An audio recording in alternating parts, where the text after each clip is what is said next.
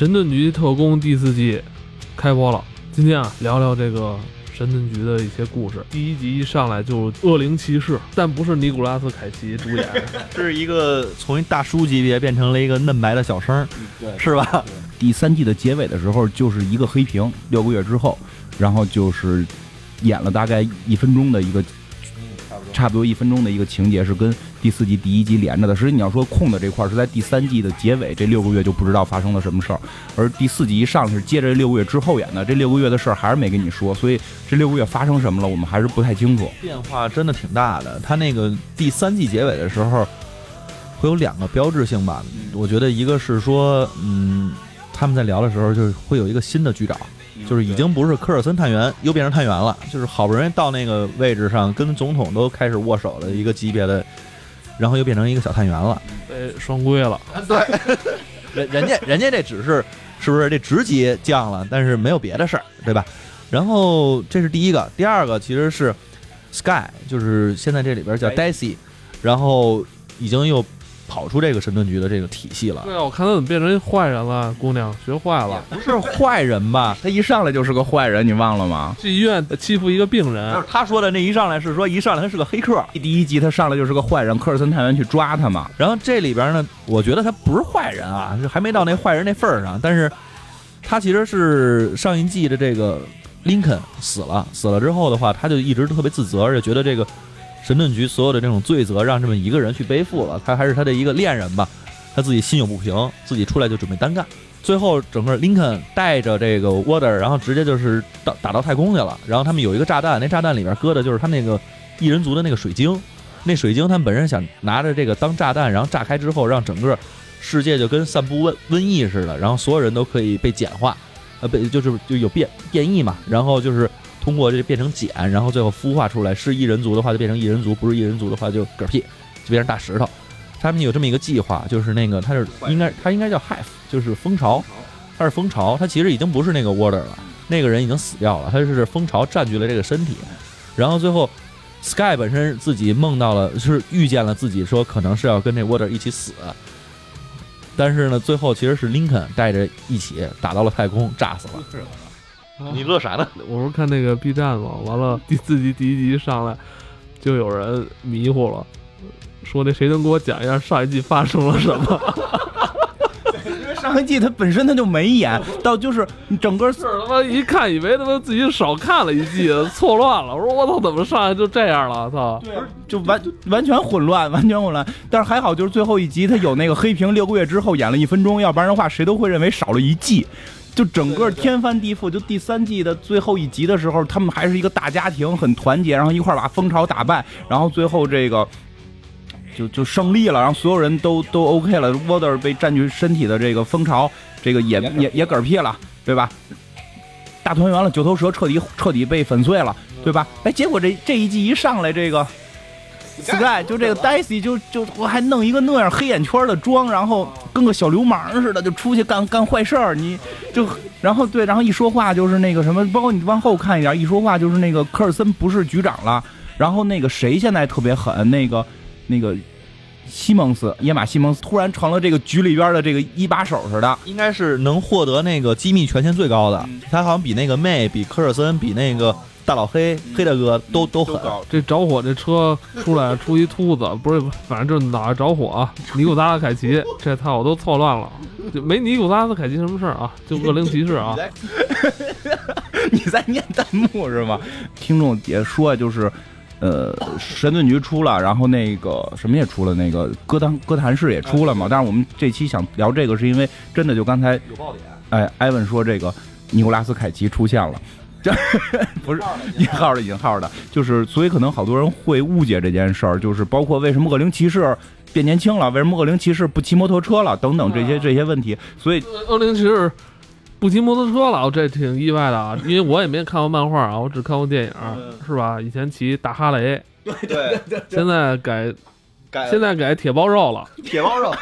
直接就是变成了那个《速度与激情》的那个主演，给人是这种感觉，开着那个道奇的那个 Charger，然后直接就出现了。但是特意说一下，这俩不是一个人，包括他们的名字都不一样。尼古拉斯凯奇那个叫强尼，好像是。尼布雷泽，对，然后这个是叫罗比，应该是。所以先大跟大家聊一下这个，就是在主宇宙里边，恶灵骑士是有好多好多，不是只有尼古拉斯演凯奇演的那一个那一个叫强尼的人，而且本身是有一个叫墨菲斯托的那么一个，哎，你就记得那个大菠萝里边，大菠萝原来有那么一个，对对，墨菲斯托，对对对，墨菲斯托嘛，就是人家那我也不知道叫神话还是什么基督文化的那种文化魔鬼里边是有这么一个叫墨菲斯托的这么一个人，不是他们是不是机车帮啊？加入这个帮派人不是骑摩托车就是那个开。是吧？开肌肉车，得有这种就是 机车文化，穿着皮夹克、皮褛那个皮靴。我操！说说起来，这肯定是跟死亡金属的这个摇滚乐有关的，就把机车文化、这个皮夹克的文化跟这种骷髅的文化会融到一块儿。包括在这一集里边，我们会看到很多，就是就是 Daisy 就是怎么最后找到恶灵骑士的，是因为有人在这个涂鸦画这个骷髅脑袋的这个恶灵骑士的这个。这个涂鸦在墙上的涂鸦画，其实这些文化是有点是融在一起的，但这种文化里边又都跟死亡金属相关。那死亡金属本身也都会去对这种魔鬼啊什么有某种你说崇拜也好，说是这种借鉴也好，有这种文化在里边嘛，所以正好就都融到一起，对吧？你其实可以想象，恶灵骑士穿皮褛、穿开哈雷很正常，头着着火，骷髅头。如果是这样的话。嗯，那个骑马可能，骑马也还行，南过头就是说那个南过头不是木对吧？也那样，反正就就是这种文化是相通的。我就接着说这个，就是这里边这个叫叫罗比的这个是一个新一代的恶灵骑士，就本身在主宇宙里边是有好多好多恶灵骑士，不是只有一个。不是只有一个，只有强尼这个恶灵骑士是等于是内心挣扎之后抱有人性，然后跟魔鬼做斗争，然后剩下那恶灵骑士很多就全都是什么墨菲斯托的小弟，你明白吧？电影里边演的是布雷泽。他最后就是从红火变成了蓝火，他可能是做了一个术士升职任务啊，有可能，也没准是相当于小火龙升级。你小火龙升级好像也是红火变蓝火，以前是柴火烧的火，红火完了这那个呃升级燃气灶了，就是就是蓝火了，知道吧？这气儿给力害，气儿比较给力。充分燃烧之后是蓝色，这个这个小学自然课教过咱们是吧？然后。他好像说他是一个也是堕落天使，就是有点这种的，就是复仇天使、堕落天使，就这样的一个角色。然后最后被也是跟恶魔签了契约。对对对。所以我不知道你刚才说这个新的这一代都是这样是吗？不太一样，还不太一样。就是老的那一代的恶灵骑士，就是正好。刚才不是也有那个听众给我发过来那个简介吗？我看了一眼，就是大概讲的是七几年就开始有灵骑士这个头衔了，讲的就是墨菲斯托会控制很多人，或者说撒旦吧，就因为那个里边讲说是撒旦，因为很多地儿我就叫魔鬼，就叫 The Devil 对吧？就叫恶魔，所以我不知道怎么翻译。讲的是说，就像尼古拉斯凯奇演的那个叫强尼的那个恶灵骑士，最早就是说他是被诅咒的，就本身他说他们家族有被诅咒的这个嫌疑。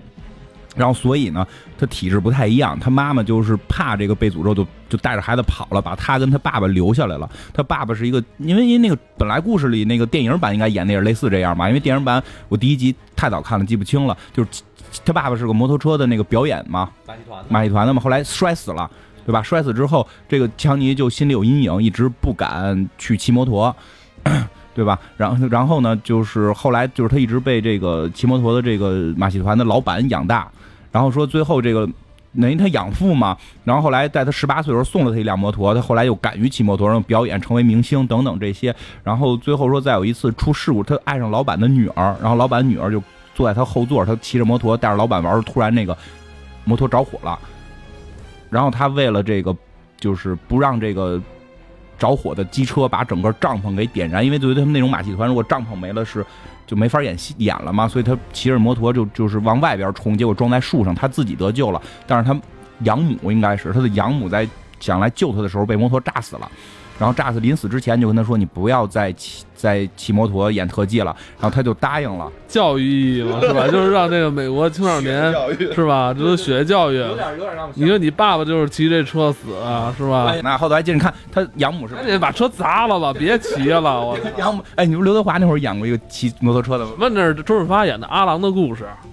没有没有，刘德华也演过一个那个骑摩托车，然后自己摔的不行了，最后还是得骑摩托。天意有情吧？骑摩托被怼了，然后下来之后喝水，最后喷血死嘛。就是确实摩托有很大风险，它里边讲的也是，就是摩托还是有风险的。包括像卢克凯奇那里边不是也有机车文化吗？很弱嘛，但是我们大壮那样，然后弄一个特小那钢盔，咱得带上，就告诉你，英雄都要戴钢盔，刀枪不入的皮肤你也得戴钢盔，有这种教育意义。呃，是哪个法律法规啊，还是哪个局专门盯这种电影儿？如果你这人在骑摩托车的时候不戴头盔，就得罚你们这个。这里边没法戴了，都着头都着着火。哎，还真的，新的恶灵骑士在漫画里边，他那个脸已经不是骷髅了，是骷髅头盔。就可能我估计跟头盔 有关吧。然后接着你说这个做一些周边嘛，好吧？本身脑袋要一骷髅，那这东西商业价值就低了嘛。七十年代做的嘛，现在更有商业价值，所以是头盔。然后接着跟你说这个强尼这骑摩托这个，然后等于他养母也不让他骑嘛，他就决定不骑了。然后但是他是作为明星不演之后，他们那个生意一直在滑坡。然后这个时候他们接到了一个邀请，就说可以去类似于。美国人民大会堂那么一个地方去表演，这对于他们来讲就是这个德艺双馨的老艺术家可以进入殿堂级的这么一个阶段，就决定要去演，就是他养父去演。结果这时候他养父告诉他查出来得癌症了，一个月就死。然后他养父就就是他养养父也是摩托车表演嘛，就跟他说你能不能继承我的衣钵？就我唯一的心愿就是我的这个事业有人继承，因为他养父是女儿嘛，然后女儿这个。跟他这跟他好嘛，就等于是女婿，就是女婿入赘，能不能完成这个遗愿？他们也是传男不传女。对，全全世界的这个老老手艺匠人都是这个，招一个女婿也是想把自己点手艺传下去。也不是，是爱女儿，真的是这样，是爱女儿，不舍得女儿死。其实你看蚁人里也是，为什么让最后骗那个那个朗去就骗那个新蚁人穿衣服，不让他女儿穿，他女儿好老急，都有一个梗没说，因为老穿那衣服会疯。就是最真的是这样，就老穿那套衣服。穿完之后变大之后，和那二逼的眼神是吧？这就是坑女婿也不能坑闺女。对对，入赘女婿传手艺，坑女婿不坑闺女。哎，你老丈人有没有给过你什么？没有，没有。就是他最后就是他，但是他不想违背他继母的这个愿望嘛，遗愿嘛，就是他还是不想演，但是他希望他的继父能够把这个事业发展。他在夜里的时候就跟。魔鬼跟这个恶魔进行了一个契约，就签了契约，就是说你让我的继父不得癌症死，我就愿意把我的灵魂给你。我都忘了那大爷怎么出来的，反正我就知道说他在那个帐是在那屋里边嘛，然后就来了一白头发的，呃，也不是白头，穿着西服革履的一大爷。然后就说：“那咱可以签这契约，契约嘛。然后，因为他我觉得是这样，就本身上来就说过，他他妈就是知道他们家里边有这个遗传的诅咒，所以他妈才逃出这个他们家庭嘛。所以就是多少是有这个诅咒在，就是他本身体质上就有这个问题，就身体的这个体质。我指的不是制度的那个体质啊。然后呢，然后他就许了愿之后，第二天就发现他继父就身体倍儿倍儿健康了，没事儿。”然后他他继父就是他继父身体健康之后呢，就也不知道姓什么好了，你就老老实实演吧，不干，非要在这个美国的人民大会堂表演一个更牛逼的，就是我原来可能能跨二十辆车，我现在跨二十二辆车，我要打破世界纪录，要让全全世界人民看到我多牛逼。然后在结果他死了吧？跨的时候摩托爆炸死掉了。然后呢，这个时候这个时候强尼这个人就终于明白了，就是撒旦跟他的签的契约是在骗他，就是我只是同意你的继父不得。癌症死，我没说他不能用别的方法死，反正我就是要让他死，不得癌症死，然后他炸死，然后你的灵魂还归我。然后强尼就决定就是他来挑战这个跨二十二辆车，就他就成功了，因为他后来也明白了，是因为上就是这个魔鬼不想要一个被损坏的身体，想要的是他一个完整的灵魂，所以就保着他没死。精壮的成年男子的身体，反正就是这样，最后等于他被这个这个魔鬼给控制了。就是，然后他等于是在这里边，后来就不停的就是，他内心会有一个恶魔，然后他白天是，就是他不接受这个契约，因为觉得他上当了嘛，他白天会是人，晚上会是恶魔，然后但是他拥有了很强的力量，然后在这个过程中不断的争斗，最后是把这个魔鬼封到了一个什么灵魂水晶里，然后他才得以了这个自由之身，然后他就会出去行侠仗义了，就是这个是强尼这个人的这么一个故事。他是等于是真的跟魔鬼签了契约了。那你说这么多，我怎么看这个还没出现呢？就是他这个一直在找，一直在找这个恶灵骑士。但是我说了半天，这些不是现在这个恶灵骑士。他刚才说那些不是这个神盾局第四季里边要出现的恶灵骑士。就是看神盾局的前半部分，你如果想了解一下的话，可以的话，从之后他开始会讲这现在新的那个是谁。这不这个这个是老的恶灵骑士，新的恶灵骑士呢是就是。所以他不骑摩托车，他是开开汽车的，就开那个叫道奇是吧？应该是这个这个恶灵骑士是二零一四年才出现的，应该是，我觉得明显受到了《速度与激情》的影响。这故事讲什么？就是说有一个高中生，应该是我记得是个高中生，他他是自己修汽车的，等于是他是勤工俭学的，然后好像还有点墨西哥裔。我应该是，你想最后神盾局他们找那个悠悠出来，就那个异人族的悠悠，不就是墨西哥裔吗？他应所以说他让他在那个城城里边去侦查，他应该是跟墨西哥文化有关的。我这个算不算在政治上打击这个打击这个这个美国候选人那个川普啊？他不是要在墨西哥那块盖墙嘛？然后陈顿局突然开始大肆的宣扬墨西哥的这个文化、移民文化。我觉得很有可能受政府控制了。我跟你说吧，这个人他是好像没有父母，他有一个残疾弟弟，腿瘸的一个弟弟，只能坐轮椅。反正在漫画里边，我我看到是这样，就是他一上来弟弟轮椅都被人抢了，就是就是被人欺负，然后然后他就出去帮他弟弟行侠仗义，然后让人给揍了。这就是替弟弟出头。对，替弟弟出头，让人给打了，然后轮椅也丢了，就背着弟弟就挺惨的。然后呢，有一个黑社会的一辆车停在他们那块儿，让他修，就是那辆那个大肌肉车嘛。别老随便说修车这事儿。现在修车不仅仅是指的修车，还有其他的含义。啊，还有什么含义啊？哎呦呦，普及一下，普及一下。你们不知道啊？不知道，我一会儿把一下就修车指的是 能不能修，能不能修这个，是指这个。贴吧里面都说 修车能不能修这车，老司机让老司机老司机这么来的。然后呢，他就是，当然真的是修车，他就修负责修这个车。然后他他想给他弟弟买轮椅，其实这是一个关于轮椅引发的故事，就是他弟弟轮椅让人抢了，然后他又打不过那几个同班同学的小流氓，他想把这个轮椅弄回来怎么办？他要去买一个轮椅，他想给弟弟买一高级轮椅。不是，那那个小流氓非要抢轮椅干嘛？也想当也想当瘸子，因为因为小流氓的一个弟弟也是个瘸子，就 因为我后来看那漫画里边那个轮椅一直是有一个小流氓在坐，我也不知道为什么，就就是对吧？他那弟那轮椅特别高级，不是那种轱辘的，是有点那种悬浮悬浮式感觉。悬哦，就因为他那个科幻漫画嘛，他有点跟叉教授那轮椅的感觉似的。然后他想去给他弟弟，要不然花花五万美金买轮椅嘛，就说要买一个特高级的轮椅，然后他就要去挣这五万块钱，然后他就。发现他们那儿有一个夜夜晚的《速度与激情》的比赛，然后他就把这个大怪兽车给开出来了，然后要去参加这个比赛。就是前头看全部都是《速度与激情》的剧情，真的是这样，全是《速度与激情》的剧情。讲范迪塞尔那个修车小弟的事儿，对对对，就就就这样，把范迪塞尔的那车给偷出来，然后也去参加比赛，这么一个故事。然后在这个比赛过程当中，发现有直升飞机找他，你明白没？发现有直升飞机找他，以为是警察，他马上就想到，如我会进监狱。因为我开车还就是这个赛车不是也是不合法的吗？就是因为你超速什么的嘛。然后他怕进监狱，如果进监狱就没有人能照顾他的弟弟了。然后他就他就玩命开，结果最后开进死胡同，然后车还撞了，大概这么一样吧。他就掉出来了，出来了。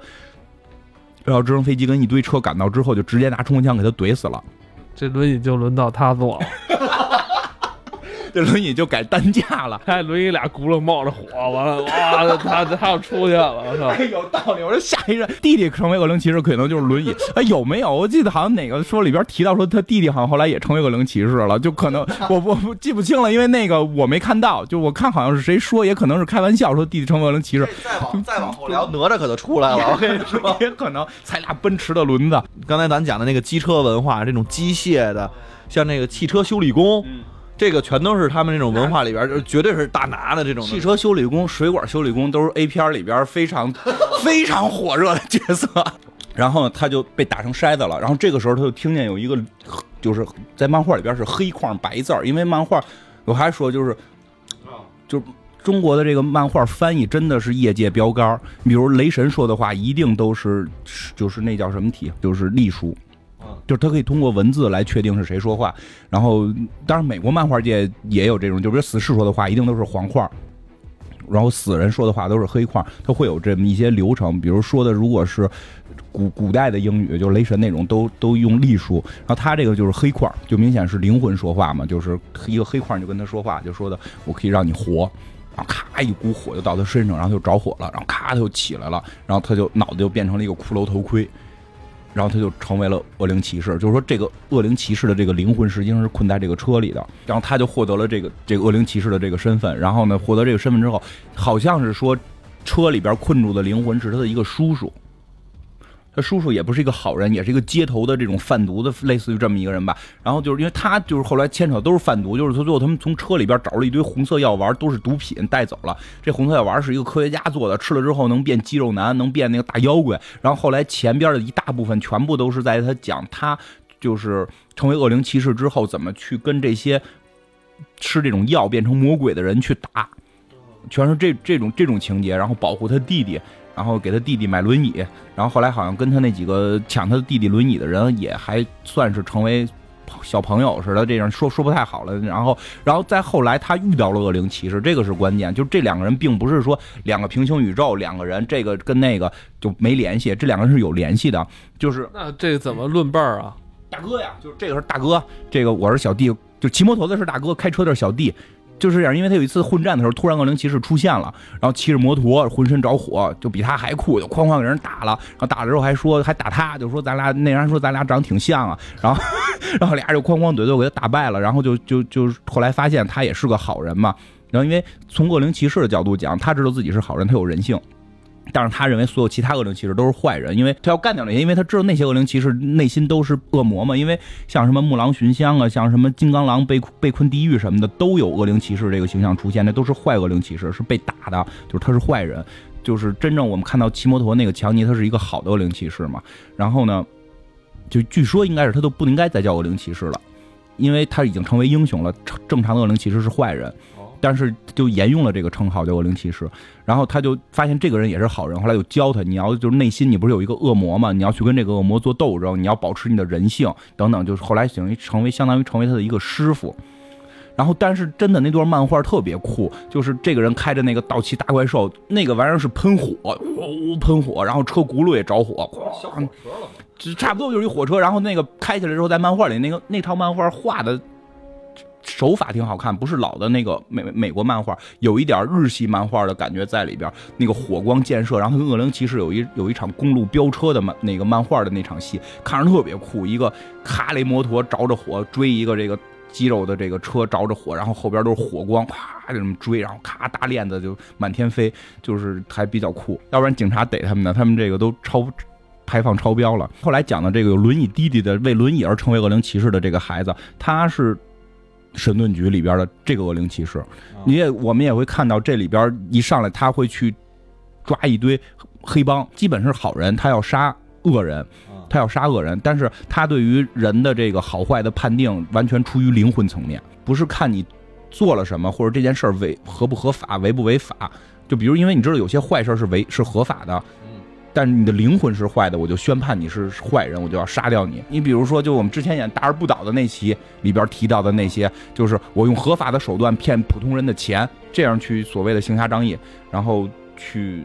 你看这这一上来，他其实打的都是黑帮的人，是，但是他一定是不合法的，因为他打黑帮的人，就是他是直接给人干躺下，然后直接就是啪啪啪呲血，直接全都给，对对对，不呲血，他基本上是直接破坏对方灵魂。包括这里边也提到了，就是说你中了恶魔骑士的火，你你是跑不了了。对你跑不了，你燃烧的是灵魂，你的灵魂会毁灭，你的身体就根本不重要了。那他到底有多厉害？他在整个这个漫威体系里边，是吧？他的能力值怎么样？嗯，对，给我们介绍介绍。嗯，就其实。他还真的已经算是比较厉害的一个人物了，因为他的这种伤害，就刚才讲到是偏魔法系的了，已经已经偏魔法系。我的火焰不是说用能量的燃烧去烧毁你的物理，而是烧毁你的灵魂。它本身是具有这种某种魔鬼层面的东西，但是它其实从最强的应该是它的恢复能力。就是在那个漫威数值体系里边，因为那个新的那个我找不到，那二零一四年才出来的那个我真没找到它的数值，但是它 明显就是《速度激情》火了出来的，我真觉得是这样。墨西哥这种墨西哥裔汽车修理工开着这个道奇的叉着，对对对，真的是这样。但是他应该基本跟强尼戴普，就是说跟什么强尼戴普，跟那个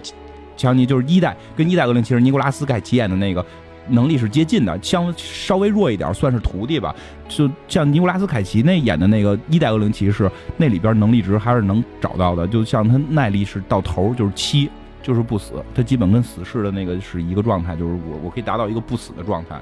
然后他的那个能量建设也很高，能量建设能到六，就是对。但是他不光是说放火，就是他可以放单一，就可以一种能量可以无限放射，就是他的那个真酷哎，出来了啊！脑瓜子着火，拿一个大火棍子，它的火焰不是普通火，这里边特意就是在那个车车顶里边是说过的，就是它的火焰并不是我们所理解的这种普通的这种火，它是三昧真火。对，它是它是可以通过它的意志控制的一种火焰，这种火焰不光可以毁灭东西，还可以塑造东西。就是为他的摩托车或者他的汽车，不管受到什么样的损坏，他的火焰可以把它恢复；他的身体受到任何火伤害，他的火焰可以把它恢复。因为火焰是一种能量，这种能量不光是可以毁灭，也可以也可以修复，就是它的这种设定。所以他的东西你就不能把它理解成常规火，衣服为什么不着？不是，那个是灵魂的火，你看起来是火，但它既有毁灭的能力，也有也有这种造事这种造物的能力。其实它最强的。这个就是它的耐力跟能量建设，但其实你想这两条你已经高上去了的话，你就挺厉害的了。对，你就相当于攻击力已经到六了，然后这防御力有七，你还不死，怎么怎么干都死不了。对，就就这就相当于一个一直开着冰箱的法师。你体会，他虽然力量、速度这些东西相对偏弱，力量、速度、技巧这些东西偏弱，但他是一个永远开着冰箱的法师。不是。不是这这这这不对啊！啊，对，冰箱法师开了之后还能干嘛？那就是个冰坨子，那就是开着无敌的法师。你啊，这这可以，就一直是一个开着无敌的法师，相当于就是，所以他确实很强。但是现在这个说的是一代恶灵骑士，二这个这好像还不是二代，这个好像据说是四代还是几代，我也不说不太清啊。我看那个之前是有资料说，二代好像是二代好像是他侄子吧，是那个强尼布雷泽的侄子还是？反正是他的家人，但是这个好像跟他也没有什么直接关血缘关系，没有。这算徒弟，这个算徒弟，这已经这已经是徒弟了。因为在我看漫画里边，基本收为徒弟了，就是小弟有以后有事儿，大哥罩着你，就这样。哎，好，我看见了啊，这轮椅出现了，轮椅接他的弟弟。我觉得啊是这样，他为什么现在就是把这个角色搬出来？本身你看他是吧，社会底层人员的这种人文关怀在里边，不能开弹幕，我一开弹幕就。呃，就完全就走私了，然后就是其所以就是说，他实际上算是很强的一个英雄了，但他其实很少见他跟其他的英雄有互动，这个很少。你像神盾局里边，我觉得现在好像没有一个特别强的英雄吧？没有，现在现在其实反派蜂巢算是一个相对强力一点的了。然后跟他比呢？跟他比呢？我觉得我我觉得。我觉得弱吧，这我说不太好。我觉得弱，包括像之前那个边叫边翅吧，还是叫什么边他边翅是吧？我就哎呀，就小皮鞭吧，就就那个那个安德鲁演的小皮鞭嘛，就那个安德鲁心理学家嘛，就他实际上我们在看神盾局的时候，第三集，我觉得这个一一出来的时候老。爆强嘛，感觉这可能是最后关底总 boss，但实际上在英雄那个层面里边，就是在异人族什么黑蝠王啊、美杜莎呀，就弄他跟玩似的，就就揍他也很轻易，根本就不可能说到复联这种级别出手，然后复联一个团体出手揍他就没有必要，这种都是，所以确实整个神盾局的人的能力值都。偏低，恶灵骑士就好歹算是能力值上算是接近一线了，不算超级，没法跟凤凰那种人全七的比。但是他已经说你有一项到七，一项到六，而且这个就已经是很厉害的了。所以神盾局这里边这回能出现这么强的英雄，真的是挺那什么的。而且你知道还有一点，其实挺意外的是，之前出现的很多都是老人，把老人翻新什么的，这回是出现了一个二零一四年出现的英雄。能跟得上时代的脚步，然后就，而且我会觉得比较奇怪的是，说之前其实上一季已经基本上这九头蛇全都全灭了，神盾局存在的意义其实就是跟这帮人打。不不不，神盾局是为了维护世界和平。我我觉得，好吧好吧好吧好吧。然后，但是我是想说，你像他这个角色出来之后，咱现在看到的是说他亦正亦邪。嗯，有行杀降义，然后又这个出强扶弱，对，他又不，但是守法律，呃，对，又不守法律，所以就是他现在这里边，我相信像这种片子，他肯定最后他还不可不会是一个大反派，肯定，对，肯定。但是你就现在还没有露出来这第一第一集啊，至少没有露出来说这个到底反派是谁，而且他的角色到底是什么，是帮助还是怎么样？他跟 Sky 会不会成为搭档啊？会不会是这个样子？所以我觉得现在第一集演完之后，我觉得第四季是挺有看头的。现在，对啊，第四季。第四季非常有看头，你看，因为里边还提到了新局长的问题啊，对对对，就所有人都认为新局长是个坏人，然后包括最后梅和那个耶玛两个人在神盾局里打起来了嘛，然后那个因为现在他们都得听耶玛的，耶玛是新局长的这个进就是红人嘛，然后后来耶玛就就说说的我在利用这一点，我也不信任新局长，但是他现在信任我，我我就必须利用这一点保护你们，所以我现在就要就要惩罚你，让让新局长更信任我。就是你会发现新局长这个人还没出现，但是新局长已经成为了一个，嗯，让你会觉得他会不会有什么问题？这事儿我懂，这就是开始搞办公室内耗了，你知道吗？这个神盾局，我怎么觉得一直就是在搞内耗？我我我的感觉，你像最早他们内部全是九头蛇，嗯，对，对吧？然后这个先先反了一次，包括那个谁 Fur Furry，然后都都自己跑出去了，假死。假死。然后人说那科尔森，你你你来主持大局，那都这样，这这领导都干这事儿。然后这现在这科尔森这估计，呃，那我也退居二线吧。这估计他也是挺欣然接受这结果。对啊，科尔森据说是这样，我因为六个月他就一个黑屏，我们也不知道到底发生什么事儿了。但是大概我看网上有朋有朋友说，说是因为科尔森在本身的那个呃国家档案里边记录是死了，他在复仇者联盟一里边死掉了嘛，所以这这就是局长的诅咒。还真是谁来当这个局长，这就是会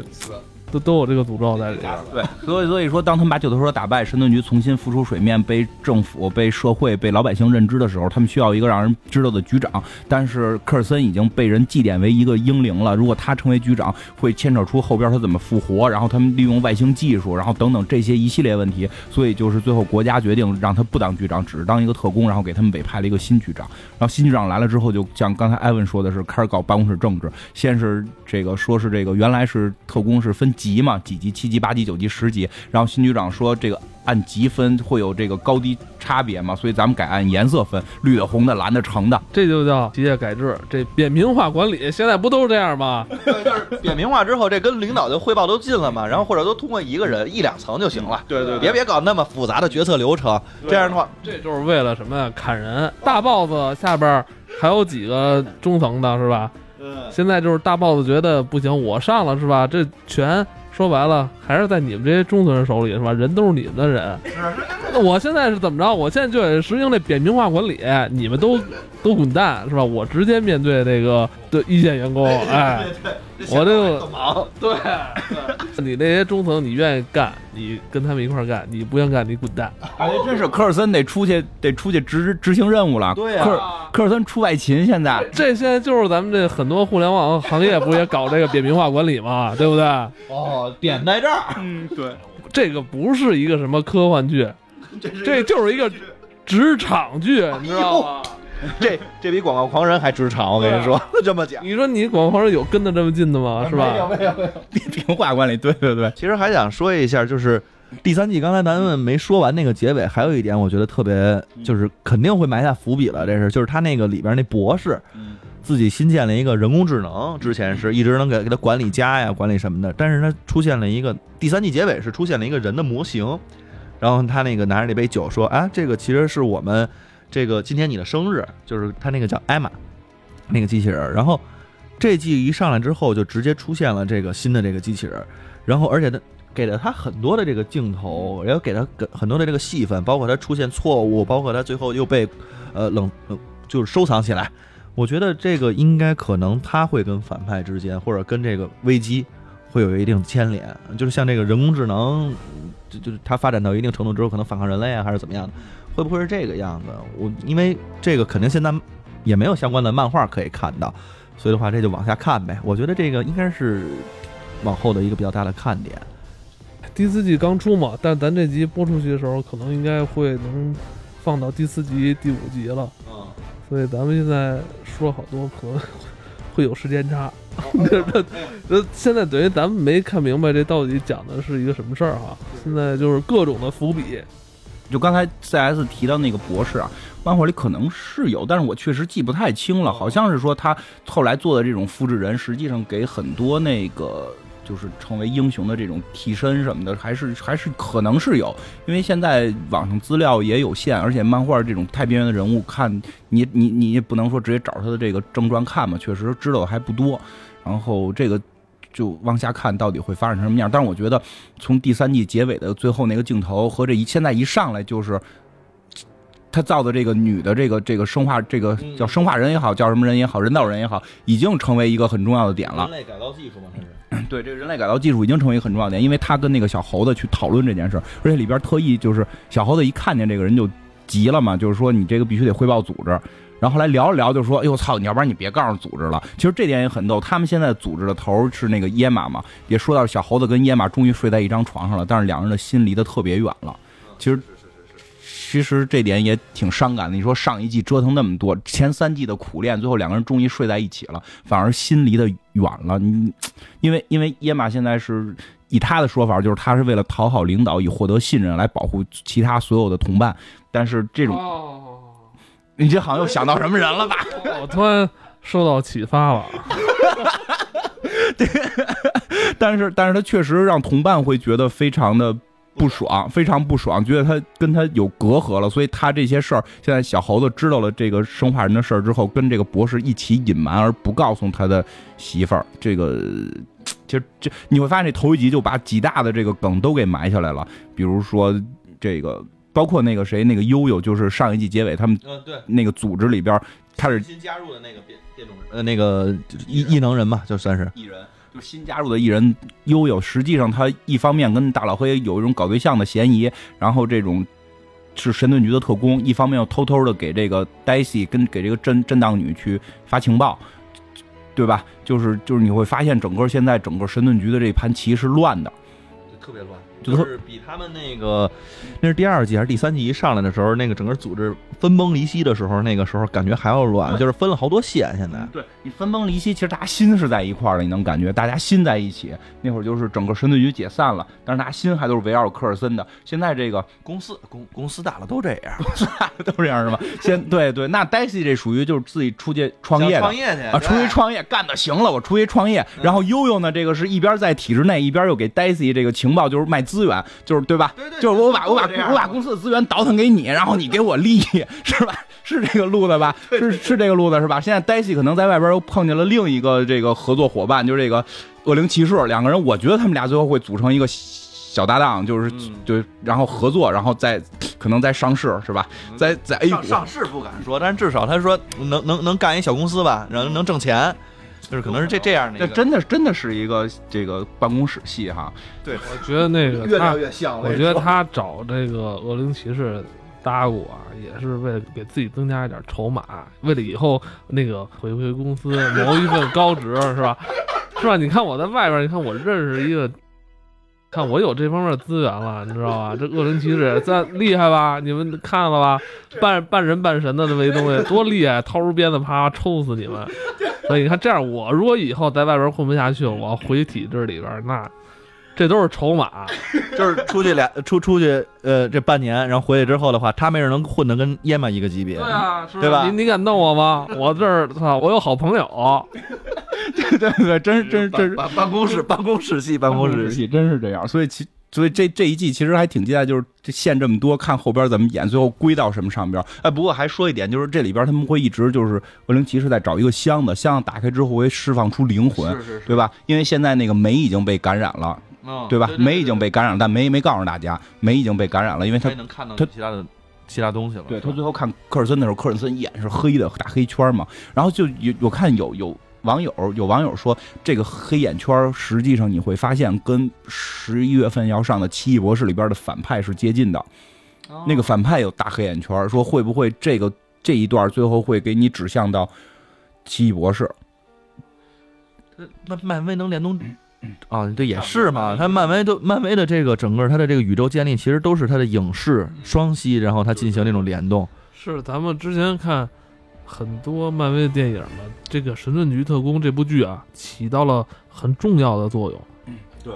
把办公室里那点事儿全讲出来了。对对 对，包括这个，我觉得他第四季现在上现在播嘛，我觉得能播到中段的时候，正好七不是上。对，对，正好接上了就。这个上来的时候，就好像正好说的美队三的那个协议签署之后怎么怎么样，其实还是他要往这块儿要衔接。因为黛西不签那个协议嘛，哦黛黛西是不签协议那个协议，他就等于哦，那那我就知道为什么要抓他了。悠悠又签了，悠悠签了是假装签，实际上给黛西卖情报。哦，那就其实那就抓他就很合情合理嘛，因为神盾局本身他就是要去执行这个肯定要执行这个国法家的这个对国家的，这是国家的爪牙嘛。就是因为你看之前我们看漫威魔法很少，像那个红女巫的魔法、混沌魔法，其实大家理解还是超能力、远程控制是像这种感觉嘛。但是这里边就直接幽灵啊、什么邪魔呀、这种东西加进来，我觉得有可能是开想从某种角度上开始往这什么上引，往这个奇异奇异博士上引。因为可以这么讲，就是你像这个奇异博士他们，其实这种的话就没有任何物理的东西你能去解释它了，念咒就行。就对，那就就想就行嘛，就差不多是这么个意思。这里边其实还有一个，就是你像第二季、第三季会渲染特别多的，像那个 Lush 啊，包括这里边现在神盾局里边那几个特工也会有，就这个异人族。这个不知道在第三季会不会有一些新的玩意儿出来？我不知道现在在那个漫画里边什么的对这些有讲吗？就是其实现在漫画真的挺主推异人异人族的，就是其实异人族地位一直在漫画里挺低的嘛。我记得特子之前我们聊过，就是由于 X 战警死活收不回来嘛，然后所以这个他们在漫画里边强推异人族，现在推到强推到什么程度？就是今年哈大事件是那个叫内战二，讲的是钢铁侠跟那个是。惊奇队长就是就是一个女的那么一个超人似的玩意儿，然后他们两个之间因为一个矛盾打，而这个矛盾点是一个艺人，就是有一个艺人获得了一个能力，是可以预知未来，就有点像那个少儿派报告似的，就是他可以看到未来发生什么事儿，然后断定谁犯罪，然后就是钢铁侠就认为这种事儿不合理，这个艺人的能力要被控制，而且包括他们找了秦格雷，找找来 X 战警里的秦格雷去窥探这个人的心灵，看这个小秦格雷啊，这。是是从平平就是为了平行宇宙瞪过来一个小青格雷去偷窥他的那个心灵，看他到底是怎么运转去预测未来的。结果发现他的内心是完全封闭的，小青格雷看不到。对，然后就是这个艺人，这个艺人呢，就是艺人族很疯狂嘛，艺人族会觉得就是这个。就是只要是艺人，我们就要保护，所以这个他们现在现任首领这个美美杜莎女王就不是不是黑蝠王，不是黑蝠王了，对，就黑蝠王下落不明了。反正现在就是美杜莎女王，包括她还跟 S 战警的野兽搞到一块儿，因为对，真的是这样，在漫画里边那个 S 战警，我记得是一百期特七还是哪期里边，他们把野兽开除出 S 战警特队了，就 S S 战警这个战队了，觉得野兽太捣乱，然后后来就指责野兽，让野兽承认错误，野兽。就我操！我元老叉教授死了，那就你们居然敢说我，然后丫就义愤填膺的跑了。然后包括漫画里都会吐槽，就会打起来时候就会说野兽怎么会在异人族这边？这简直是太奇妙的组合了。因为，对，因为这里边特意说一下，在漫画里边异人族是真的把那个就第三季结尾那个泰瑞根的那个粉末是在大气层内炸的。哦，但那还是在大气层内炸了，是吧？对，就是去把这个粉末去散播了。这个不是说那不剧情不是那样啊，但是真的就是说这个。粉末已经在整个地球上开始飘荡了，然后飘到哪块儿，如果你有这个基因的话，你就会变成异人；然后你没有这个基因，他那好像倒不至于死，但是他会对 X 战警会对变种人致死，所以变种人现在跟异人族是绝对对立，就是明白吧？因为异人族是通过这种粉末去传播，然后有外星人，就是一种是有外星人基因的，一种是地球人自己变异的。还有一种就是你像那个就是就是美队什么的，那是通过人工改造或者说是纯外星人。对对对，其实其实《下来的战警》也不是地球人自身变异，据说也是天神组留下的基因变异，但但它基本上不是说外星人基因变异，所以就是那个那个泰瑞根是正好能够扼杀整个变种人，然后能够让异人族诞生。所以从漫画的剧情到整个公司层面，就是漫威公司层面都是在力推。力推一人，然后打压 X 战警，就不再过些日子，这个 X 战警就就消消亡了。现在不是已经有一些那个主角，现在都已经消消失了吗？都就是大赦已经不在了嘛，然后金刚狼也不在了，然后现在是个木狼和那个 X 二三 X 二三那个小狼，就就是就是这样。然后就就今年大事件就是围绕一人开始。我之前的那些大事件里边，其实每回都是黑蝠王出来叫两声。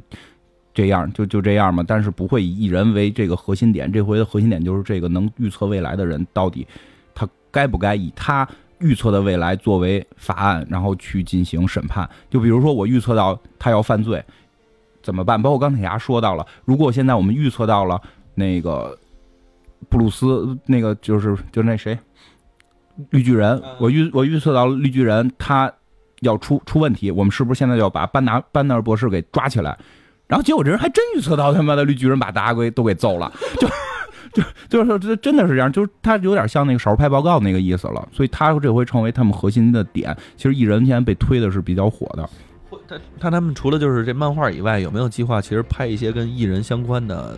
其实电影号称是有，但是但是由于据说是由于蜘蛛侠的这个回归，这个被被推延了，据说是被推延了。但是现在整个神盾局是讲艺人，而且说实话，这东西背后其实还是商业，因为我们知道之前，比如说之前说过，神盾局基本被复仇者联盟抛弃了，就是在那个影影视合作影视合作方面，就是说漫威电影拒绝承认那个电视剧的存在，然后你你可以拍我，你可以借我，但我们绝对不会提你，而且在漫威的那个电影里边是科尔森已经死了，永远不会复活，这是之前之前发布的消息说的。然后说像捍卫者联盟这种动画片，就是杰西卡琼斯这种不是动画片这种系列剧，永远不会出现在电影里。但是好像前两天又出了一条消息说，导演好像觉得也出来也没事儿，而且现在在，因为说因为美队三的成功。他们会发现，所有英雄在一起，这个片子还是能拍。说之所以他们开始说这些人不出现的核心原因是觉得英雄太多，据说有六十多个。现在整个电影界有六十多个，如果复仇者联盟三里边要是把所有出现过的英雄全出现，有六十多个英雄根本没法演。然后，但是他们现在又说，突然发现。美队三的成功会发现，像类似于蚁人这种人，你只需要在片子里边出现不到五分钟，然后你变巨大，然后犯二，就依然可以引起用户很强的共鸣，可以拉很多票房。所以他们现在说，复这个捍卫者联盟有可能会在复联三或者说复联四里边出现，这是有可能的，但不会作为主角，但是他们可能会露脸，就是会提到，其实这种联动会更强。所以整个神盾局的这一套会不会被？电影因很有可能，再有一个我们知道就是福克斯开始跟漫威合作了啊，现在开始合作了，要要开始合作了，对，开始合作了，但是依然没有融入体系，就依然没有融入漫威体系，而是漫威和福克斯合作要拍一部 X 教授儿子的片子，叫《大群》，然后那个片片子的预告片已经出来了。对，那个是大群，实际上就是 X X 教授的儿子，他有人格分裂，他他的超能力就是人格分裂，每分裂出一个人格，这一个人格是具有一个超能力的，他就可以使用这个人格超能力，就是他在自己的冥想中就可以想，我现在觉得我是谁谁谁，他有一个什么能力，然后他随便编这个能力，他只要编出来这个能力来，他就有这个能力，就就可以使。我觉得这个已经是这这比凤凰那强吧？对，我想我是凤凰，可以这样，他可以，那就。那对，就不是他跟谁生的呀？一个女人，记不不不是不是，我记不清名了。然后那个就是他这他这个能力就是这么强，而且他是属于欧米伽级的，就是真的跟凤凰是接近的。但是他后来又人格分裂嘛，然后那个叉教授就去封封闭他的人格，把他一个一个人格全都封在封在他的那个身体里边。因为他的漫画其实也不多见，我就在那个 X 战警的那个，就是他们被就就是快灭的那一个叫什么？弥赛亚什么的，那那那个系列里边，还是支支线里边见过，就是什么哨兵机器人打过来了，最后谁也干不过了，然后那个叉教授就去启动大群找他儿子，然后把他内心的这些人格释放，然后大群出去之后就是翻天覆地，就我我瞬间想我有这能力我就有，我就可以干什么，就就特别爆强爆强的，真是这样。嗯，我我想有一个能力就是不被我爸控制，你 这不就完了吗？那么闹，那拼能量了，那有拼能量。人叉教授能量也是很强的，嗯，真的。嗯，对，包括说说说到这块其实 S 战警很多能力，比如里边有叫密克的，可以穿越地狱，就是什么呀？整个这一系列，其实 S 战警里边也有很多跟地狱魔鬼相关的，比如就是那个密克，密克的哥哥是那个钢人就那个钢力士，那是他的哥哥嘛，就是密克。对对对，密密密克是他的妹妹，然后有一把魔鬼之剑，然后是是这样，他就也可以穿越到，也可以穿越到地狱，然后通过地狱边缘，他叫冲越到地狱边缘各种的妖魔鬼怪，然后他从这个边缘可以再穿越回来的时候，他就就你明白，就是点对点穿，我可以先穿到地狱边缘，再从地狱边缘穿到我想去的任何一个点，他可以从这通过这种方式实现实现瞬间移动，就是他虽然看似是瞬间移动，但他真正能力是这个，所以当他能力。爆表之后，比如获得凤凰之力，比如是后来能力升级，他就不光是瞬移，而是通过瞬移可以把大魔鬼招出来，而且他在那个地狱边缘可以去拿他那个剑砍各种魔鬼。就是他这个是跟那个什么呀？为什么说这？他包括那个夜魔夜夜行者也是，他的穿越也是通过地狱边缘，也是通过穿越地狱再穿越回来，点对点穿。恶灵骑士据说啊，就是就是强尼那版的那个强力的恶灵骑士，到终极的时候，他也会这个能力，就是穿进地狱，再从地狱穿出来。然后，但是你穿进的时候到地狱，你从地狱穿回来的时候，就相当于看任意门，你可以去任何地儿。从这个实现就是先到 A 到 A，从 A 点到地狱，再从地狱到 B 点，这种方式实现瞬移。但是我觉得经常穿越，大脑也是受不了啊。你想，你要穿越到地狱，你再回来，你你试试，地狱很恐怖嘛？金花跟 CS 也说了是吧？有一些这种伏笔，有一些细节，对对对可能是指向的就是这个奇异博士。对，这个这个其实也是咱们的猜测吧，但是的确，奇异博士是今年应该是漫威的最后，今年的最后一最后一部了。我相信，以这个神盾局以往的这种做法，包括漫威自己希望的那种方式，他肯定他是会接电影的，这个是肯定的。所以是不是埋的这个点，我觉得这个到时候可以看一下。嗯，因为奇异博士有一个问题就是太小众。其实奇异博士我都不是特熟，但是但是因为你看大事件他总会出来，他总是像圣人一样出来。因为我最新看他出来就是内战的那个内战二一上来就是上来一场大决战，天神组进攻，然后他突然出现，带的底下都是密克呀、红女巫啊，就是你能明白，就那几个爆表级的人物，全部都是在他座下作为他的徒弟，因为他是魔法中就是英雄这边魔法的终极人物。对吗？他在中间坐，在中间和法师啊，对，他在中间这种盘腿这种飘着，然后这边密克，那边红女巫，然后这边是巫师，这边是谁？就是几个这个战队里边最顶级的魔法系人物，全在全跟着他，然后咔发一大招把天神组打跑。就他是这种顶级的这种神人，但是他虽然很厉害，但是。对于他的单独描写会弱，因为他不可能像蜘蛛侠似的讲他吃饭、喝水、泡妞。奇异博士干这事儿就讲他还有一个姑姑，还有一个姑姑还跟钢铁侠就怎么着什么的，对吧？就就没有这些情节，所以他对对，他有这种世外，他本身就世外高人黄老邪，对吧？你看他就是黄老邪这种人物，但是你你你看你看小那个金庸的小说里边，黄老邪也是被描写的比较少的，你你。欧阳锋和那个洪七公会描描写更多，因为这两个人很世俗化嘛。洪七公就天天吃肉，去皇帝那儿吃肉，这很世俗化，容易容易去描写。这奇异博士有点黄老邪这种世外高人，然后就很很神秘，所以就是奇异博士嘛，很神秘，所以描写的很少。所以我觉得漫威是想通过这些戏来去把这个东西塑造。你比如说卡特特工，卡特特工的不是现在已经停了吗？第第三季吧，他拍了三季两季，最后一季最后那个灵物质，那个东西其实就是奇异博士，就是奇异博士里的一个一一一个元素，就是那个所谓的灵灵物质去了灵界这种东西，就是跟魔法相关，然后他用科学去解释等等，他这些戏都在开始铺这个路，让观众对于魔法，对于魔法跟科技之间去认知。这个恶灵骑士就是。挺奇幻的一个东西是吧？又恶魔又恶魔契约吧，又这种东西就，其实就算魔法嘛。嗯，我想问那个康斯坦丁是不是跟这也是一块儿的？应该是 DC 的，就是相当于 DC 的恶灵骑士那一套。我是一边聊一边看的，他们俩是 已经看了。他最他最近基本上都是边聊边看的这种状态。对对对对。可能这集播出的时候已经应该两三集、三四集了。三四集了，我觉得到时候看看吧，看看咱们这种猜测准不准。今天咱们就先聊到这儿，好吧，拜拜。